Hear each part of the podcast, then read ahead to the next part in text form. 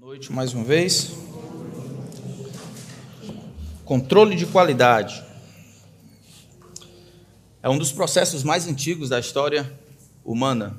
Ah, desde olhar a cor e o reflexo da luz nas verduras, na casca de uma laranja, até cheirar, tocar, até estabelecer processos, tamanho. Então, controle de qualidade são processos antigos dentro da história humana. Existe uma loja nos Estados Unidos que vende sorvete, que todas as vezes que dá um sorvete, ela tem que abaixar na frente do cliente, caso o pingue ou o sorvete caia ou se mova, então o, o cliente recebe um outro. Esse é o controle de qualidade que eles fazem lá. Dependendo do que você promete no seu produto, maior será o rigor do teste submetido para provar a veracidade de suas afirmações. Entre aqueles que estão no, no topo, são aqueles que promovem ou prometem segurança absoluta. Eu lembro de uma propaganda de um serviço de blindagem russo, onde o russo falava que a blindagem que ele oferecia era, era absoluta, completa garantia de segurança. Para provar isso, então ele entrava dentro de um carro, e aí dez homens ao redor descarregava um AK-44 no carro que ele estava dentro. E depois ele saía e dizia: Está vindo! Deu certo! Para tentar provar que, de fato, o controle de qualidade dele era absoluto. Eu lembro disso, isso marcou a minha infância. A necessidade de testes, no entanto, não se limita somente a coisas, se limita também a pessoas. E dependendo do que a pessoa promete que vai fazer, dependendo do que a pessoa roga para si, então os processos ou os testes precisam ser ainda maiores.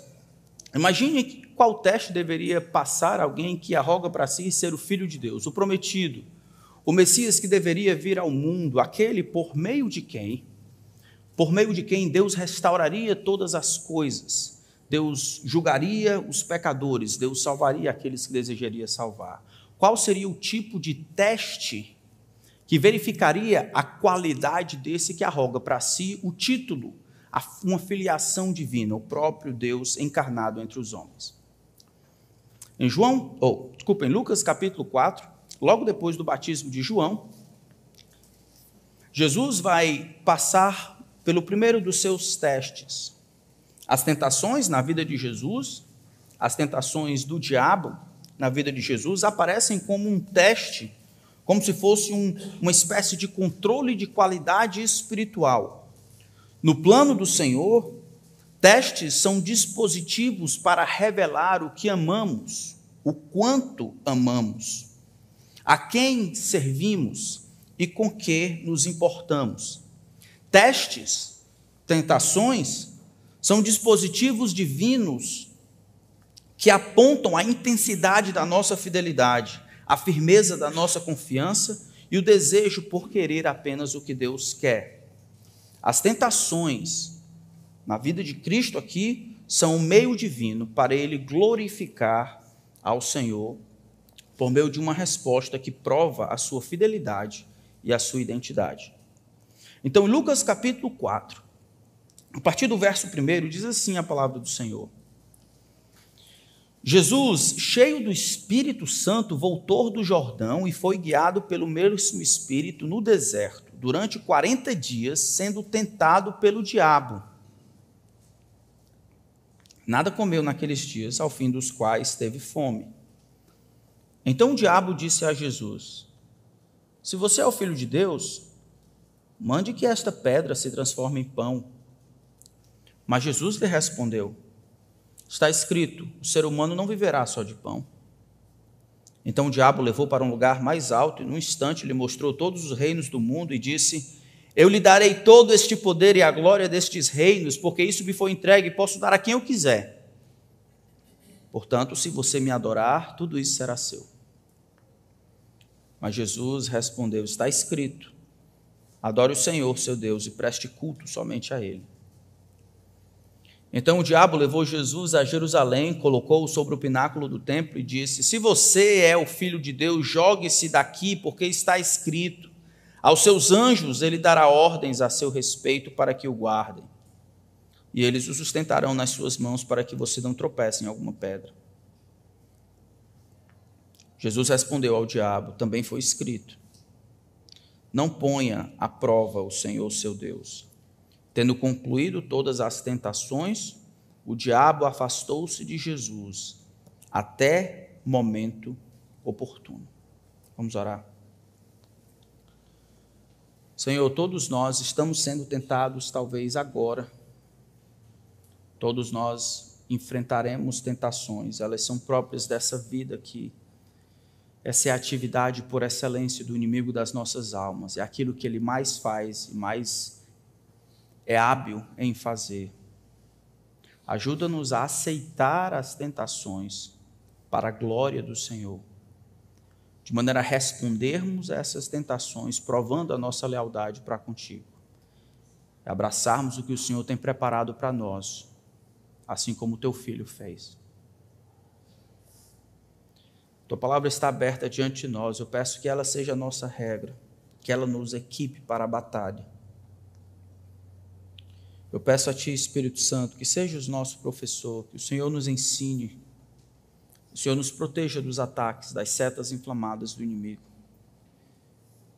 Que ao final desse tempo o Senhor receba a glória que merece. Que só o Senhor seja lembrado. Em nome de Cristo. Amém. Meu desejo é ensinar para vocês nessa noite a aceitarem as tentações para a glória de Deus. Eu quero ensinar vocês a aceitarem as tentações para a glória de Deus. Eu não estou ensinando vocês a sucumbirem às tentações, não estou ensinando vocês a correrem para as tentações. Estou dizendo que, assim como Jesus, é o plano de Deus que as tentações que Ele, em Sua soberania, permitir virem ao nosso encontro, nós devemos aceitá-las e, respondendo em obediência, essa tentação será para a glória de Deus. Quero então encorajar vocês a aceitarem as tentações para a glória de Deus. Talvez você pode perguntar, por que, eu devo aceitar as tentações para a glória de Deus? Eu pensava que tentação era uma coisa ruim. Depende da perspectiva. Na verdade, a mesma palavra que é utilizada para tentação é utilizada também para provação. A diferença, algumas vezes, entre provação e, e tentação nada mais é do que a perspectiva de quem permite ou de quem age primariamente naquela situação e do propósito, tanto de Deus ou do inimigo das nossas almas. A melhor palavra seria teste, observando de diferentes ângulos, pode ser tentação, provação ou as duas coisas. Veja o que está acontecendo aqui. Jesus ele acabou de ser batizado no capítulo 3, verso 21. Jesus ele está sendo batizado para cumprir toda a justiça, o céu se abre, o Espírito Santo de Deus desce como pomba, de uma forma corpórea, para sobre ele, uma voz do céu diz: Ei, este é o meu filho amado, em quem está todo o meu prazer. Ele é o meu filho amado, o prometido. Lembra do escolhido, onde eu me deleito, onde está a minha alegria? É este, é este Jesus, é o meu filho amado. Depois tem uma série de nomes que a gente não gosta tanto de ler, mas que remontam desde o pai de Jesus, José, como se pensava, o pai de Jesus, até Adão. Adão, o nosso primeiro pai, Adão, o nosso primeiro representante, o nosso primeiro cabeça. Adão, que falhou na tentação, que acordou de manhã sendo amigo de Deus e foi dormir fora do jardim, porque traiu o amor de Deus no primeiro teste que enfrentou. Adão, filho de Deus, agora ele entra em contraste com o filho de Deus, Jesus, o filho perfeito de Deus. E assim como Adão, ele precisa ser submetido a teste para representar, para ratificar, para verificar, para comprovar que ele é de fato tudo que afirmou ser. Não somente essencialmente, mas se ele é páreo para a tarefa de absorver toda a ira que estava guardada no coração de Deus e agora está para explodir sobre a cabeça de Jesus. Para que isso seja verificado, o mestre precisa passar por um teste. Da perspectiva do diabo, o que o diabo quer é destruir Jesus. Ele quer que Jesus se utilize dos poderes, das prerrogativas divinas para uso próprio. Ele quer se desviar, que Jesus se desvie de alguma forma da cruz. Ele quer que Jesus ganhe os reinos do mundo, a glória deles, por, usando de subterfúgios, adorando outra coisa, outra pessoa que não seja o grande Deus. Ele quer tirar Jesus da jogada. Da perspectiva do diabo, ele só tem um e somente um objetivo: afastar Jesus de Deus o Pai. Fazer com que Jesus esqueça de pensar na cruz e comece a pensar na coroa, mesmo a revelia da cruz. Da perspectiva de Deus, o Pai, o Pai deseja, o Pai já falou que este é o Filho amado em quem está todo o prazer. Da perspectiva do Pai, ele deseja que Jesus o glorifique, demonstrando para todo mundo que Jesus já sabe que a fidelidade a Ele é maior e mais importante do que as outras coisas que o mundo tem a oferecer, de que Jesus, o seu filho amado, o ama mais do que ama pão, o ama mais do que ama as glórias desse mundo e confia nele a ponto de não testá-lo. Mas essas duas perspectivas acontecem numa mesma situação. É Jesus, sozinho, no deserto, com as bestas feras, 40 dias sozinho, sendo tentado constantemente pelo diabo quando finalmente tem fome. E é nesse momento que o diabo se apresenta, e a gente tem aqui pelo menos uma, um exemplo das três tentações. Você e eu devemos aceitar as tentações para a glória de Deus. É impossível que qualquer um de nós viva a vida cristã sem tentação. Assim como é impossível qualquer um de nós ver a vida cristã sem provação. Porque é impossível qualquer um de nós vermos a vida cristã sem testes. Os testes, eles são desenvolvidos de várias maneiras. Por isso que Tiago capítulo 1, versículo 2 diz: "Meus irmãos, tende por motivo de toda alegria o passar de expor várias provações, são várias provações, são de vários tipos as provações. Muitas são as aflições do justo, e em cada aflição uma provação, e em cada provação uma tentação embutida. Perde seu emprego, da perspectiva de Deus que permite soberanamente, Ele quer que você o ame, que você o louve, que você confie nele. Da perspectiva do diabo, Ele quer que você blasfeme, reclame, fique insatisfeito. A doença vem da perspectiva de Deus, Ele quer que você confie nele, clame a Ele. Da perspectiva do diabo, Ele quer que você coloque a cabeça nessas coisas, tenha medo, receio e sucumba e fique infrutífero. Aqui não é diferente.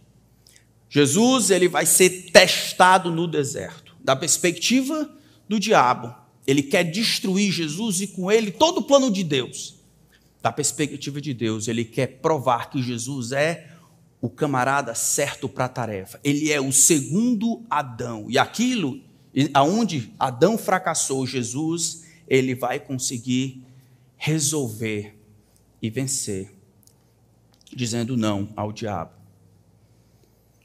Vamos aceitar então as tentações para a glória de Deus por meio de uma resposta obediente.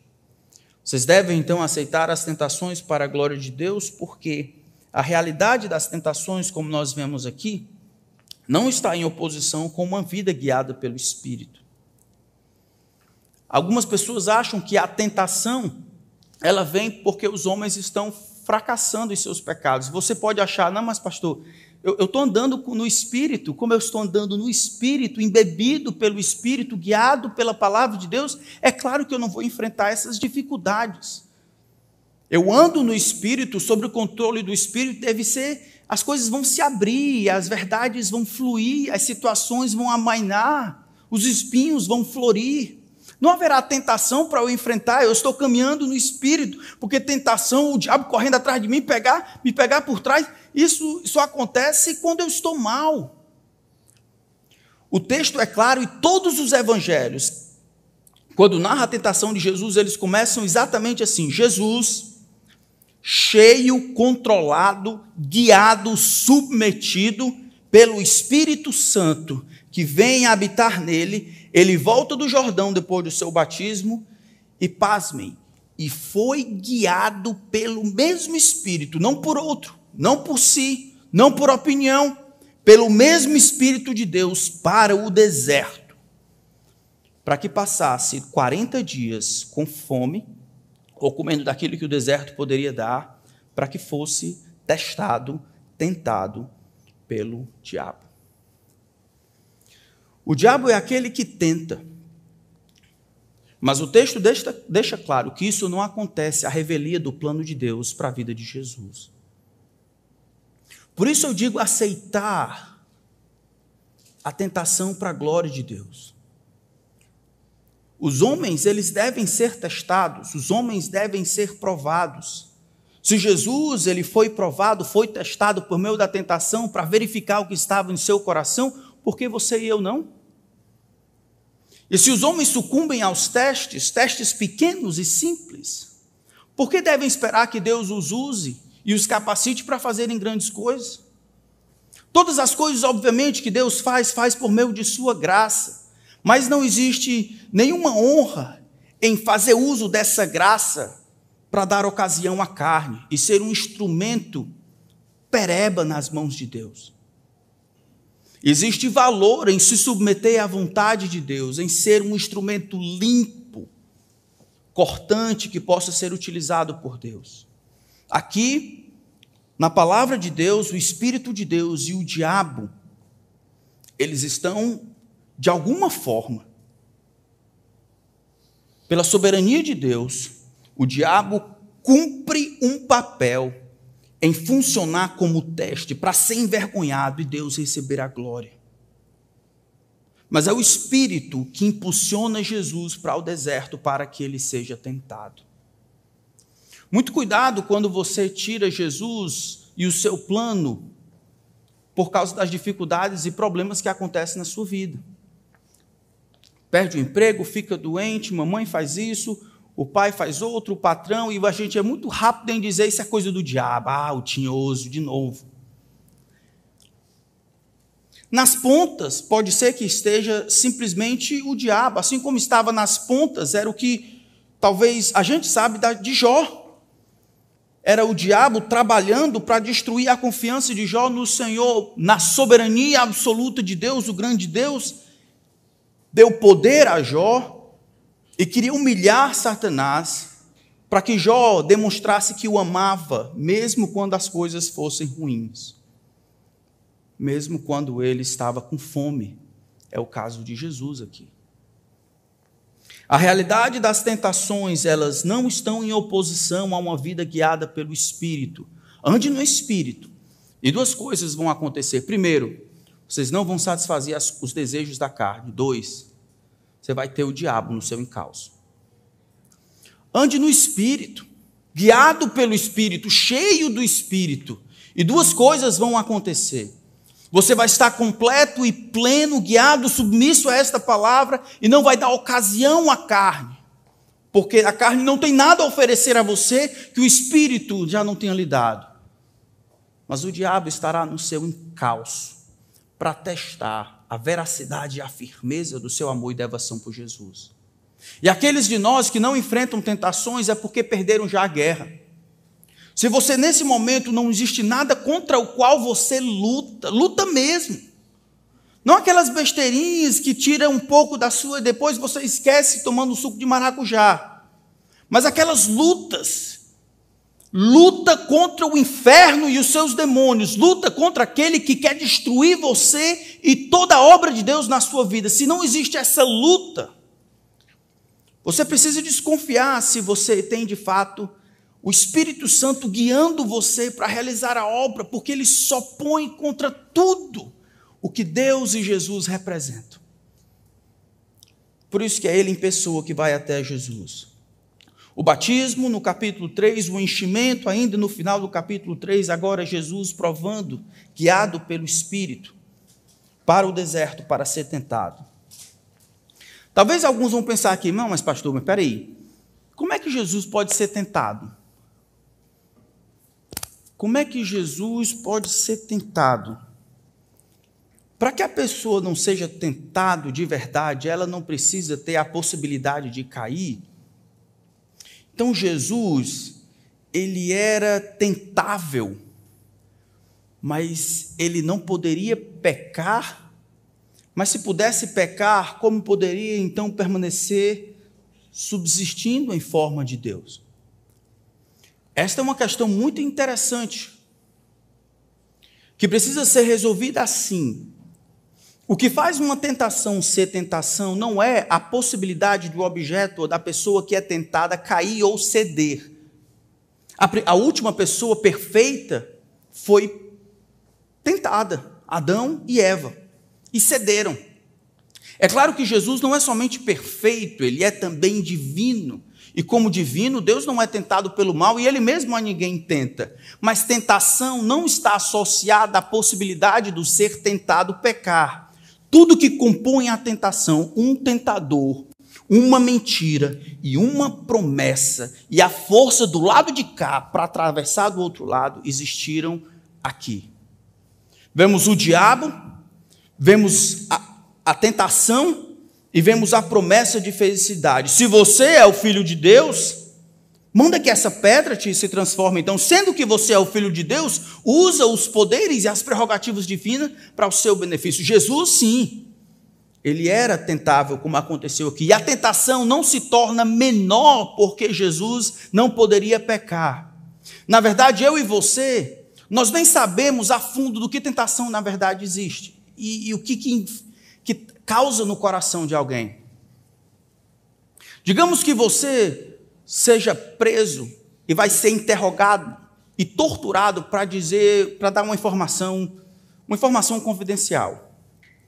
Se você é dos meus, a própria ameaça do torturador que vai torturar você já é suficiente para você dizer assim: não, pode dizer aí, eu digo, eu digo tudo, vendo até a mãe. Quanto maior a dureza e a força e a firmeza de quem está sendo torturado, ou de quem está, é, de quem está sendo torturado, mais força o torturador precisa fazer para quebrar aquele que está sendo torturado. Quanto maior é a força e a firmeza daquele que está sendo torturado, maior vai ser a força do lado do torturador para quebrar e fazê-lo falar. Eu e você, diferente de Jesus, nós nunca sofremos ao fundo, totalmente, nunca fomos tentados até o final. Nós quebramos bem no começo, não é? Alguém aqui já sangrou para não pecar? Alguém aqui já derramou sangue para não pecar? Nós quebramos bem no começo.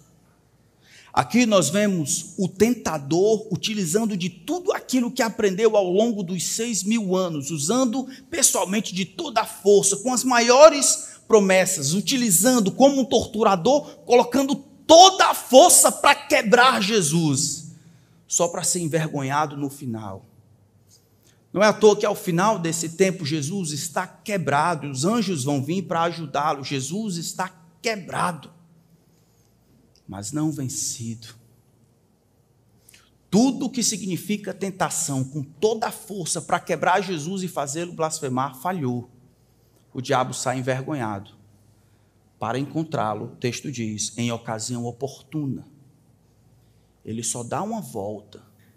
E durante o evangelho a gente vai ver tanto, por de várias maneiras, por trás de Pedro, entrando em Judas, falando por meio de um ladrão que está na cruz, ele, o tinhoso, olhando por trás, tentando fazer Jesus largar da cruz. Meus irmãos, nós não podemos ignorar o inimigo das nossas almas. Nós temos, damos muita atenção ao trabalho que nós temos dentro de nós, o processo de santificação de dentro para fora, onde nós voluntariamente buscamos a verdade de Deus em Sua palavra e aplicamos essa verdade ao nosso coração e oramos para que o grande Deus nos dê ajuda, mas existe um inimigo fora de nós, que tem aprendido ao longo dos anos, capaz, ardiloso, poderoso, orgulhoso, capaz de tentar o próprio Filho de Deus, o seu próprio Criador. E você acha que está livre porque está blindado? Você acha que é páreo para suas artimanhas que pode vencê-lo na força do seu braço? Acha que ler dois ou três versículos, deixar sua Bíblia aberta no Salmo 91 vai detê-lo? Acha que assistir filme de Jesus no domingo, vez por outra, isso vai ajudá-lo?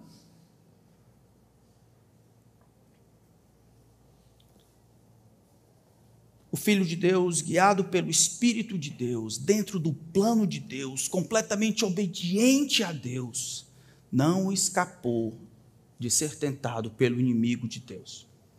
Na verdade, exatamente por ser grande a sua tarefa, foi grande a sua tentação. O texto diz no versículo 2 algo interessante. Ele diz que o espírito no deserto, durante 40 dias sendo tentado. Quando a gente olha essas três tentações, a gente pensa assim, rapaz, só três? O texto não diz isso. O texto diz que o processo se inicia, é um processo que leva 40 dias. O final do versículo 2, quando diz ao final dos quais teve fome, ao final aí poderia ser traduzido como ao concluir-se, ao se cumprir. É como se o Espírito, depois de, de habitar em Jesus ou enchê-lo, vai guiá-lo para ele passar um período de teste de 40 dias. Não de poucos minutos perguntando esse diálogo que parece sugerir. Aqui é apenas um exemplo das coisas que aconteceram no final daqueles 40 dias. Mas não é o todo da tentação. Jesus passou 40 dias sendo tentado pelo diabo. 40 dias sendo tentado pelo diabo. Esse era o plano de Deus que o próprio Espírito diz aqui. Somente ao final desse tempo é que o diabo se apresenta finalmente quando ele tem fome para tentar a respeito de comida. Nós precisamos aceitar, irmãos, as tentações como sendo mecanismos, dispositivos divinos para nos provar, para revelar o que amamos, para nos dar a possibilidade de honrarmos e glorificarmos a Deus. Sem testes, sem controle de qualidade, as coisas vão e vêm. Jesus estabelece um padrão aqui, quando o próprio Filho de Deus é testado para que a qualidade espiritual dele possa ser vista e assim ele ser páreo e habilitado para a tarefa de salvar o mundo, você e eu. Também seremos testados, tentados, para que nas nossas responsabilidades, nos nossos ministérios, como pai e mãe, aqui e ali fora, nós glorifiquemos a Deus. 40 dias, 40 dias sendo tentado.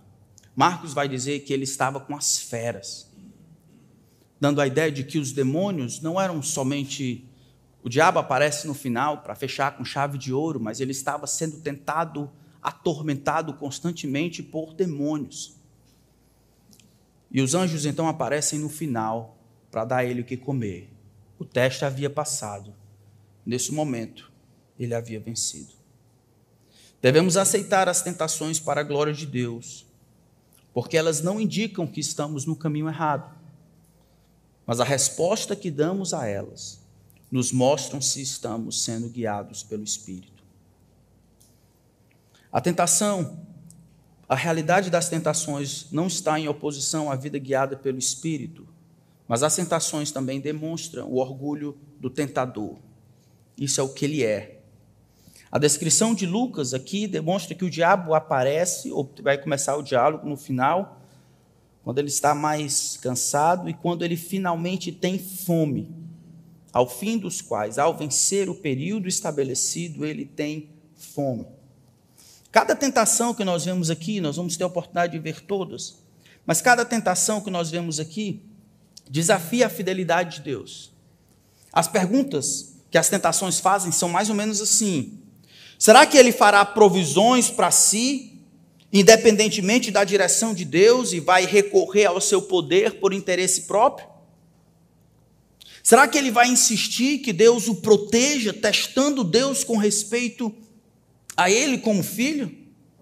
Será que ele vai abandonar o pai e adorar outra pessoa para o seu próprio benefício? O uso do seu poder ao seu dispor para o seu próprio benefício, mesmo sabendo que Deus desejava de outra forma. A primeira tentação, se você é filho de Deus, não é que o diabo tem dúvida, o diabo conhece o seu Criador. A maneira como está estabelecido no texto original é que ele, ele sabe que isso é verdade. É como se ele dissesse: sendo que você é o filho de Deus, então, sendo que você é o filho de Deus, então faça isso. Você tem uma prerrogativa divina de utilizar o poder que você quer para a manutenção da sua vida, é direito seu. O teste demonstrava que ele precisava vencer todas as coisas debaixo da autoridade, da subserviência, da submissão ao Pai, não utilizar do seu poder para tornar o caminho mais fácil. O diabo, no entanto, tenta perverter isso. É seu. Você tem poder. É seu poder. É um desejo legítimo. Você está com fome. Manda que essas pedras se transformem em pães. Irmãos, talvez das tentações, essa talvez seja a mais comum no mundo de modernidade tardia ou pluralista. As pessoas justificam as ações pelas suas necessidades ou seus desejos. Se eu posso e eu quero, eu devo. Se eu posso comprar isso e eu quero comprar isso, então eu devo comprar isso mesmo me estrepando e não conseguindo pagar. Ora, se eu posso fazer isso fisicamente e eu quero fazer isso, então eu devo. Isso está nas áreas de relacionamento, está nas áreas de planos, está nas áreas de, da descrição de sucesso, de como se comporta, como usa o corpo, como se pensa, como se lida com os relacionamentos, está em todo canto. É legítimo, você tem uma necessidade. Não é, irmãos? Nós temos uma necessidade, o mundo vai dizer, de felicidade. Olha, se a sua esposa, se a sua mulher, mesmo ter passado 20 anos com você, não está lhe dando a alegria que você merece, e você pode ter uma outra pessoa, e você quer ter uma outra pessoa, então você deve ter uma outra pessoa, porque as suas necessidades, os seus desejos, é direito seu ser feliz, mesmo que isso implique um soco na lei de Deus, mesmo que isso implique um caminho tortuoso à parte de Deus. Isso é o diabo dizendo para você: ó, oh, manda que essas pedras se transformem em pães. Vai. Você pode. Você quer. Então faça. E o mundo tem bebido isso sem saber de onde vem. Isso é o sussurro do diabo na cabeça dos jovens, dos homens, de tudo que é canto. Desviando o que Deus planejou, achando que porque eu tenho os meios para ter o que eu acho que preciso, mesmo quando eu preciso pecar para isso. Talvez essa é uma das maneiras mais claras de perceber se o seu desejo se tornou um instrumento de desvio. O que eu estou disposto a fazer para ter o que eu quero? O que eu estou disposto a fazer para ter o que eu quero? Quando o meu corpo precisa, demanda, quando o meu estômago dói, como é o caso de Jesus aqui, o que eu faço? Eu confio no Deus que prometeu que ia cuidar de mim, eu confio que eu preciso mesmo é de uma palavra de Deus. Ou eu dou o meu jeito, trilhando pelo caminho diferente. O diabo teve a ousadia de desafiar o filho perfeito de Deus. Ele vai trucidar a gente se nós não lutarmos contra ele com as ferramentas certas. As percepções com respeito ao inimigo das nossas almas, normalmente na, na sociedade moderna, fica em dois extremos. Alguns vão dizer: o diabo não existe. Outros vão deixar que o diabo fale no microfone, como aquelas empresas Universal e outras assim. Lá o diabo fala no microfone. Outras, ele nem existe. As igrejas mais bíblicas, fundamentalistas, o diabo não existe. A gente precisa evitar as duas, as duas extremidades. O diabo aparece nos lugares mais inusitados. Eu quero caminhar com vocês pela palavra de Deus. Porque esse é o inimigo que vocês precisam lutar contra, do contrário, já perderam. Mateus capítulo 6. Mateus capítulo 6, e eu vou ser rápido aqui, vocês corram atrás. Mateus capítulo 6, versículo 13. Jesus diz: Não nos deixes cair em tentação, ceder à tentação, mas livra-nos do maligno. A atividade do diabo na vida dos discípulos de Jesus aparece como uma razão para orarmos por, proteção. Em nenhum lugar da Escritura é, é ordenado que o discípulo ore para que as tentações não venham, elas vão vir. Jesus ensina a orarmos para não cedermos às tentações. Orarmos para que o Senhor nos livre do maligno. Em Lucas capítulo 4, e vamos ficar mais um tempo em Lucas. Lucas capítulo 4, versículo 34 a 35, um pouco mais na frente. Mas Jesus respondeu, dizendo: Cale-se e sai desse homem. O demônio, depois de o ter jogado no chão, no meio de todos, saiu daquele homem sem lhe fazer dano. Todos ficaram admirados e comentavam entre si: Que palavra é esta? Pois com autoridade e poder ele ordena aos espíritos imundos e eles saem. O diabo aparece mantendo os homens sob seu controle nos muitos exorcismos que o Senhor Jesus realiza. Capítulo 8, versículo 12. Versículo 11 e 12 do capítulo 8 de Lucas diz: Este é o significado da parábola. A semente é a palavra de Deus. Os que estão à beira do caminho são os que ouviram. Depois vem o diabo e tira-lhes a palavra do coração, para não acontecer que crendo sejam salvos. Meu irmão, que verdade. O diabo é o grande espreitador da palavra, mais do que muitos crentes, eles sabem do poder que esse livro tem. Não é à toa que o diabo é, é, é visto como um crente. Um crente, isso é, ele crê, embora não se submeter, ele crê Existe uma cristologia dos demônios no Evangelho de Lucas. Eu sei quem tu és. Ele diz para Jesus: Tu és o Santo de Deus, vieste para nos destruir. Tu és o Filho de Deus, e tudo que eles estão dizendo é verdade. Aqui não é diferente. Ele observa o homem pregando.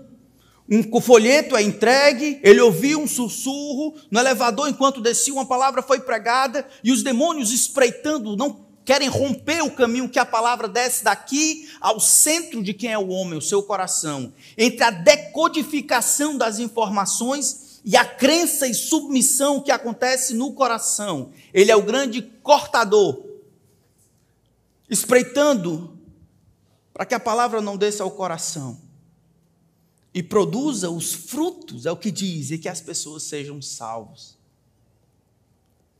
O diabo trabalha para que as pessoas não sejam salvas, para que essa palavra não tenha fruto na vida, para que as pessoas não deem atenção. Que quando a palavra é pregada, elas pensem na conta da Enel, ou no aumento da gasolina, ou no partido A ou B, ou nas próximas eleições, ou pense no próximo programa do Netflix, ou pense naquela série legal, ou pense no que vão comer depois, ou pense no passaporte, ou pense na próxima vacina, pense em um bocado de coisas. Quando a palavra de Deus está sendo ensinada e eles acham que isso é absolutamente normal, enquanto o diabo sorri e diz: Pronto, essa aqui a gente ganhou, vamos tentar a próxima. O diabo sabe que fé é produzida por escutar a palavra de Deus. Os demônios ficam espreitando, se opondo ao bem dos homens, interrompendo o ministério da palavra em seus corações. O grande opositor luta estrategicamente para que os homens não deem a atenção devida à palavra de Deus. Ali, no caminho entre as informações e a submissão, ali, o diabo vai trabalhar para que ela não desça ao coração. O diabo também trabalha na igreja. Efésios capítulo 4.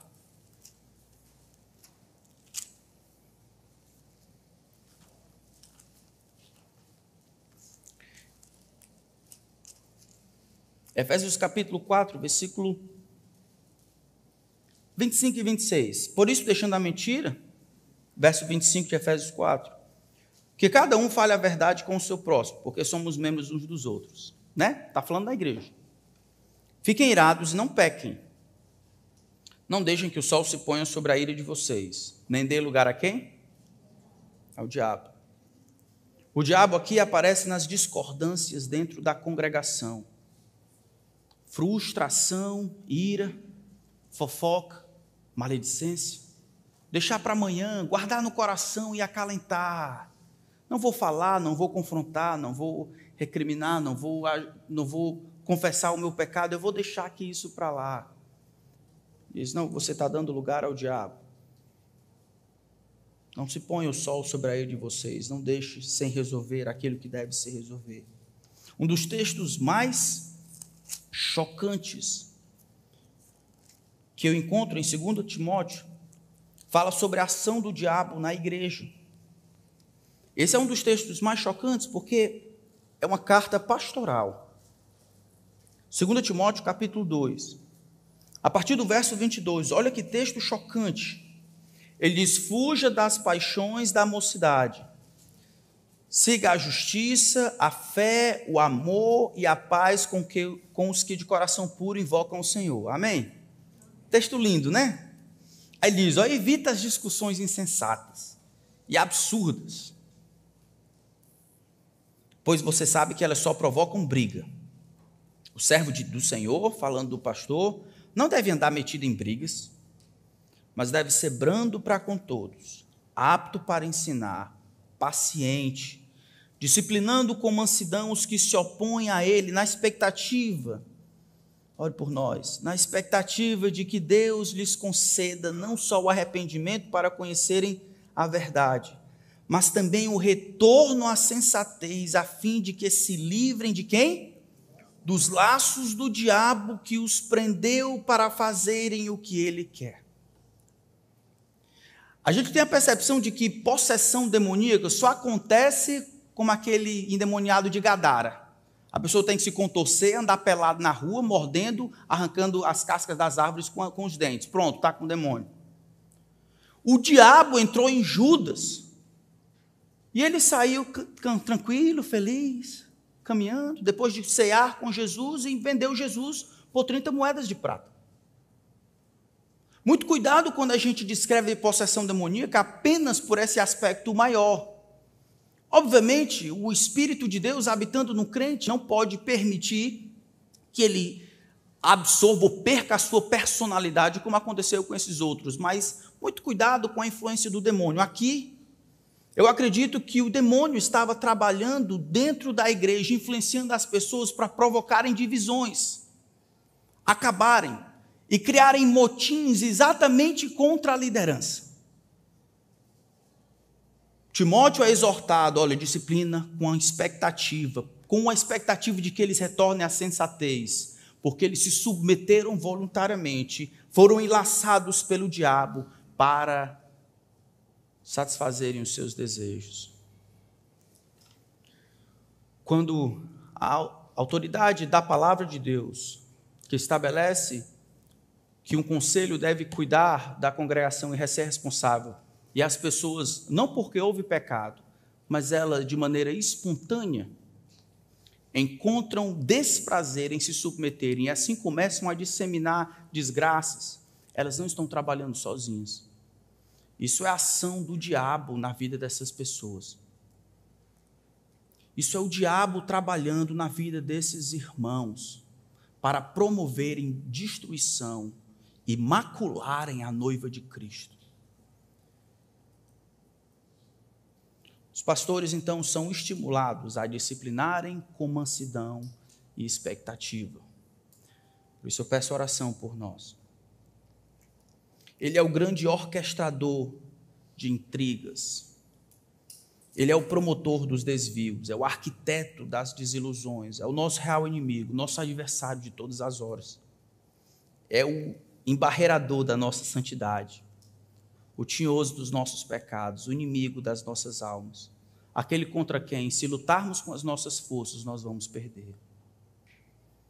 Não é à toa que nesse mesmo texto, em Efésios capítulo 6, ele vai dizer: Olha, tomai, sede fortalecidos do Senhor na força do seu poder, revestivos de toda a armadura, não da Planalto, toda a armadura da igreja bíblica, não, toda a armadura da denominação, não, toda a armadura de Deus, para que possais resistir no dia mal, porque a nossa luta não é contra carne e sangue, não é contra as esposas, filhas, sistema, governo, partidos, nossa luta, no final das contas, é contra principados e potestades. os inimigos reais são muito maiores e mais poderosos do que aqueles que você consegue ver.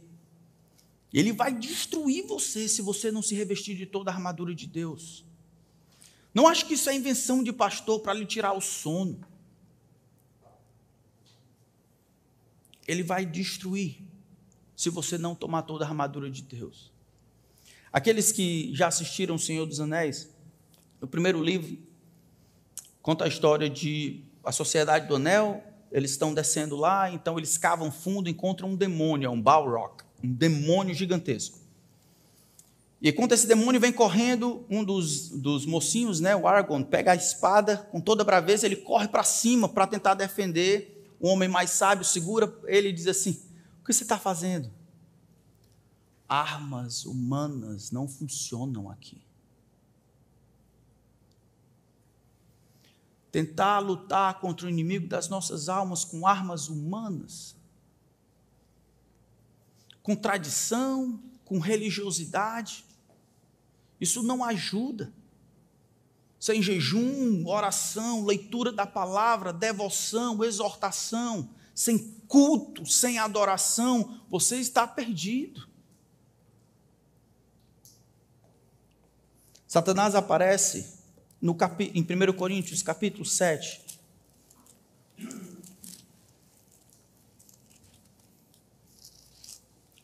Casados, prestem atenção. 1 Coríntios, capítulo 7, a partir do versículo 5, ele diz assim: Não se privem um ao outro, falando de esposa e marido, a não ser talvez por mútuo consentimento, quando os dois não querem. Por algum tempo, não por todo o tempo, não por um mês, para se dedicarem à oração com propósito espiritual, depois retornem à vida conjugal.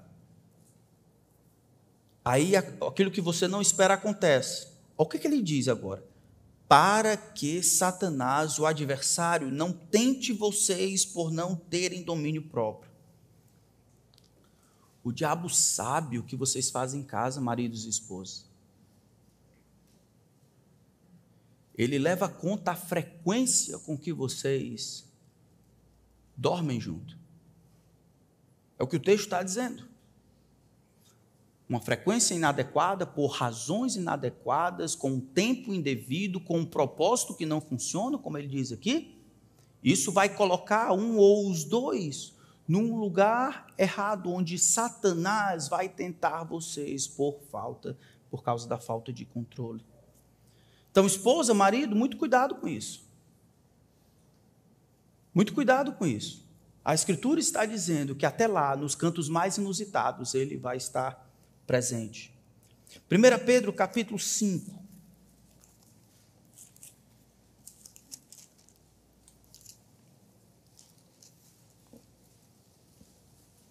1 Pedro capítulo 5.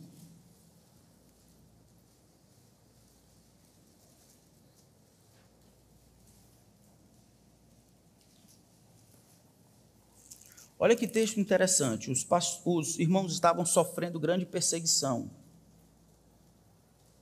Aí ele diz no verso 8: Sejam sóbrios e vigilantes. Isso é acordem, acordem, é o que ele está dizendo.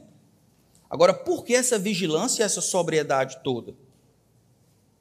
Porque o inimigo de vocês, o diabo, anda em derredor como leão que ruge procurando alguém para devorar. Resistam-lhe firmes na fé, certos de que, irmã, de que os irmãos de vocês espalhados pelo mundo estão passando pelos mesmos sofrimentos iguais aos de vocês. Em outras palavras, ó, existe um complô Deus, em sua soberania, está permitindo que vocês sejam perseguidos. Isso é provação. Da perspectiva de Deus, Deus quer melhorar vocês. Mas existe uma estratégia. O diabo, fazendo uso desse sofrimento, como leão que ruge, ele quer colocar você na parede. E rugindo aqui, a ideia não é que ele destrói você, é que ele torna você infrutífero. Ele lhe aleja, deixando você acuado para que você só pense no sofrimento, na dificuldade, na doença, na perseguição, na miséria e não faça nenhuma outra coisa. Ele acoa você para que você deixe de viver para Deus e comece a viver para as suas ladainhas e tristezas. O diabo então rouba esse nutriente que produz vida, fazendo com que você só use esse nutriente para se alimentar das suas próprias dificuldades. O diabo ele está lá quando a coisa ficar difícil. Ele está lá quando a coisa está fácil. Ele está lá quando você está no seu quarto, quando você briga com sua esposa. Ele está lá caçoando e planejando quando você fala contra um outro irmão, quando você não confessa pecado, quando você dissemina fofoca, quando você tenta destruir a reputação dos outros, quando você vai contra a liderança estabelecida. Ele está lá e mesmo que ele, você não precise dele, as flamas infernais vão funcionar como nutriente para destruir ainda mais o que você poderia fazer sozinho. Irmãos, o reino de Deus não vai avançar sem guerra. E o meu desejo é que vocês aceitem as tentações para a glória de Deus, ou seja, para ao passarem nos testes, responderem em obediência de tal forma que Deus seja glorificado. No final do, do livro Peregrino, não sei quantos já leram, conta a história de um, de um rapaz chamado Cristão. É um livro muito legal que eu recomendo que vocês leiam. Ele descreve essa luta contra Apolion, que é um dos demônios. No vale da humilhação, ele diz: porém, o caminho se tornou difícil para Cristão. Pouco andara quando divisou um demônio asqueroso vindo pelo campo em sua direção. Seu nome era Apolion. Cristão teve medo, sem saber se voltava ou continuava. Lembrou então que não possuía armadura nas costas e se deu conta de que virar-lhes as costas talvez desse ao demônio a vantagem de feri-lo facilmente com seus dardos. Sendo assim, cristão resolveu arriscar-se e continuou, pois refletiu, mesmo que só pensasse em salvar a própria pele, que melhor a fazer seria enfrentá-lo. Portanto, avançou Apolião veio ter com ele. Ora, o monstro tinha uma aparência apavorante. Era todo coberto de escamas como peixe. Tinha asas de dragão, patas de urso, do ventre lhe saíam fogo e fumaça, e a boca era como a de um leão. Alcançando o cristão, encarou com olhar desdenhoso imediatamente passou a interrogá-lo: De onde você vem? Para onde vai? O cristão então respondeu: Eu venho da cidade da destruição o lugar de todo mal, e vou no caminho rumo à cidade celestial para servir o príncipe de lá. Então Apolião rebentou em terrível fúria, dizendo: Sou inimigo desse príncipe, odeio a sua pessoa, as suas leis e o seu povo. Vim com o propósito de deter você. Apolião, então, agitando-se, ocupou o caminho de um lado ao outro, dizendo: Não tenho medo disso, prepare-se para morrer pois juro pelo meu antro infernal que você não seguirá adiante. E dizendo isso, atirou um dardo flamejante contra cristão. Porém, defendeu-se com o escudo que trazia no braço, driblando o perigo. Cristão avançou. Apolion também atacou, lançando dardos de fogo contra ele. Cristão, mesmo tudo fazendo para evitar as setas, feriu-se na cabeça, no pé e na mão e diante disso recuou. Apolion se manteve feroz no ataque. Mas Cristão, de novo, tomou coragem para resistir o mais bravamente possível. O combate, assim acirrado, perdurou por metade do dia até Cristão estar quase vencido. Em virtude dos sofrimentos, ele ficava cada vez mais fraco. Apolion, então, vendo de antemão a oportunidade, buscou mais uma vez aproximar-se de Cristão e, em luta corpo a corpo, jogou-o no chão. Tão terrível foi o golpe que a espada de Cristão voou longe. Vou matá-lo agora, Cristão. Berrou Apolion, sufocando até quase a morte. deixando-os já sem esperança de vida. Mas quando o demônio se preparava para o golpe fatal, para dar cabo da, enfim, desse bom homem cristão, por graça de Deus, estendeu a mão, a espada e agarrou, dizendo: Não se alegre com a minha desgraça, ó inimigo meu. Embora eu tenha caído, eu me levantarei. E desferiu então um golpe fatal, fazendo recuar o demônio, como que ferido de morte. O cristão, apercebendo-se disso, atacou novamente, bradando: Em todas estas coisas, Apolion, somos mais do que vencedores por meio daquele que nos amou. O fato de Jesus ter passado pela tentação e vencido serve para nós de grande incentivo, de duas formas. Quero que vocês entendam a realidade da tentação. Vocês não estão lutando apenas contra si mesmos. Por isso, não podem depender apenas de vocês mesmos para o embate. Segunda coisa, Jesus sabe quando você é tentado, ele passou pelas mesmas tentações que você. Ele sabe o que é sofrer para fazer o que é certo, ele sabe o que é passar fome para obedecer ao Pai. Ele entende as nossas necessidades. Você não precisa cair em tentação. Por mais forte que sejam as promessas do diabo, por maior que sejam as suas necessidades, o diabo vai roubar a sua alma. O desejo de Deus é que ele seja glorificado no meio da tentação.